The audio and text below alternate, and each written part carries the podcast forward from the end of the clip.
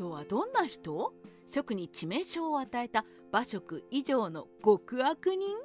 風習はあざ名を九元と言い慶州南軍に生まれました。若い頃から劉備に仕え入植にも従い医療の戦いでは両軍として全軍をまとめる地位にありながらリクソンの火ばかりに遭遇して職軍を大敗させ自身も戦死してしまいます。損害の規模から言えば外帝で敗れた馬謖よりもひどいですが自身も戦死したせいかあまり責められず劉備の失敗がクローズアップされ地味な存在です。今回は風習の生涯について解説します。風習とはズバリ。では風習について早く知りたい人のために今回の動画のポイントをまとめます。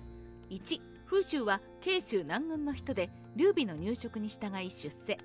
2生死に風習の伝はなく容疑の機関保身さんに登場。3容疑の評価は敵を軽んじ国家に損害を与えて死を招き劉備の失態を拡散し職の将来に影響を与えたと最低ランク。4医療の戦いでは初戦で5軍を蹴散らし増長。5戦いの終盤で両軍として全軍を統括するがリクソンのひ攻めに大敗し討ち死に。6結局劉備に引きずられ巻き添えを食らった人？以上大まかに風習を説明したところで詳しい解説に入ります。正史では伝が建てられていない風習医療の戦いでは全軍を全た風習ですが正史三国志に伝がありません。風習が出てくるのは蜀の容疑が書いた機関保身さんの中でありしかもほとんど非難されています。千曲書房の正史三国志5蜀書では以下の通り九元は敵を軽んじたため国家に損害を与えて死を招き文心は奮闘して共にこの敗北で命を失った。災難は一人から生まれ広大な影響を与えた。千曲の役では災難は劉備から生まれたとされていますがここには主語がないので一人の災難を劉備ではなく風習と解釈しているケースもありその場合風習の責任は劉備よりも重い印象になります。風習が呉を侮った理由では風習はどうして呉を侮ったのでしょうか。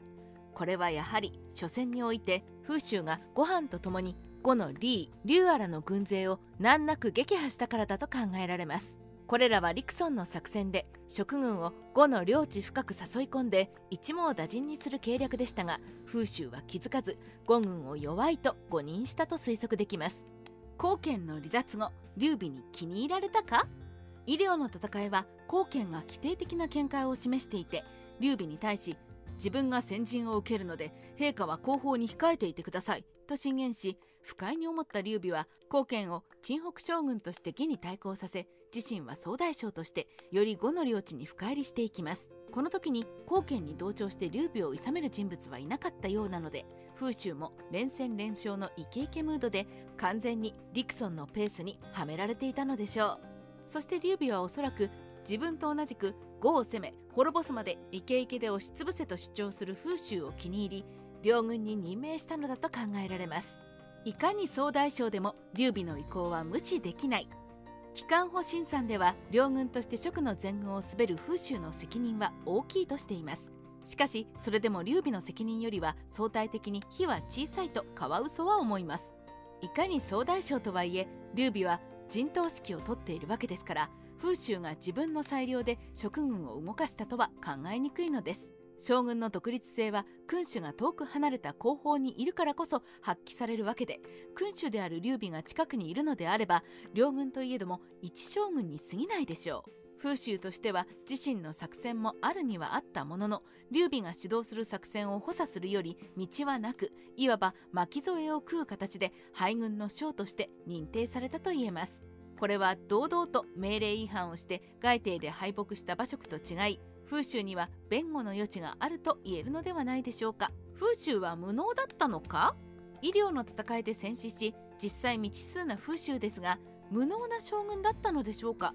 それを推測するには風習と組んで戦ったご飯のその後を見てみるといいでしょう。ご飯は医療の敗戦を生き残り龍禅の時代には徳五部五将軍に昇進。北伐にも参加し義援交渉とともに芝居率いる義軍を撃退する功績を挙げています。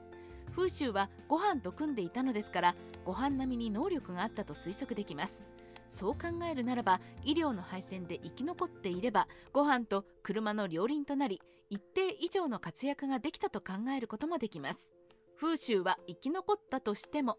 しかし仮に風習が生存できても両軍という地位にあった以上食政権としては皇帝劉備を非難できない分風習に全ての責任をかぶってもらう以外にありません。その場合被害の大きさを考えると極刑もやむなしとなり生存しても結局は命を失う結末に落ち着くかもしれませんね。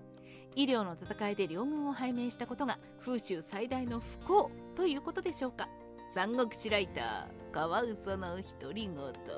今回は医療の配線責任者風習について取り上げてみました。決して無能ではなさそうな風習ですが経験不足から五軍を侮りまた総大将でありながら君主である劉備が陣頭で指揮を執り主体性を発揮できないなど運の悪さが目立ちます。これはこういう星のもとに生まれたとしか言いようがないですね。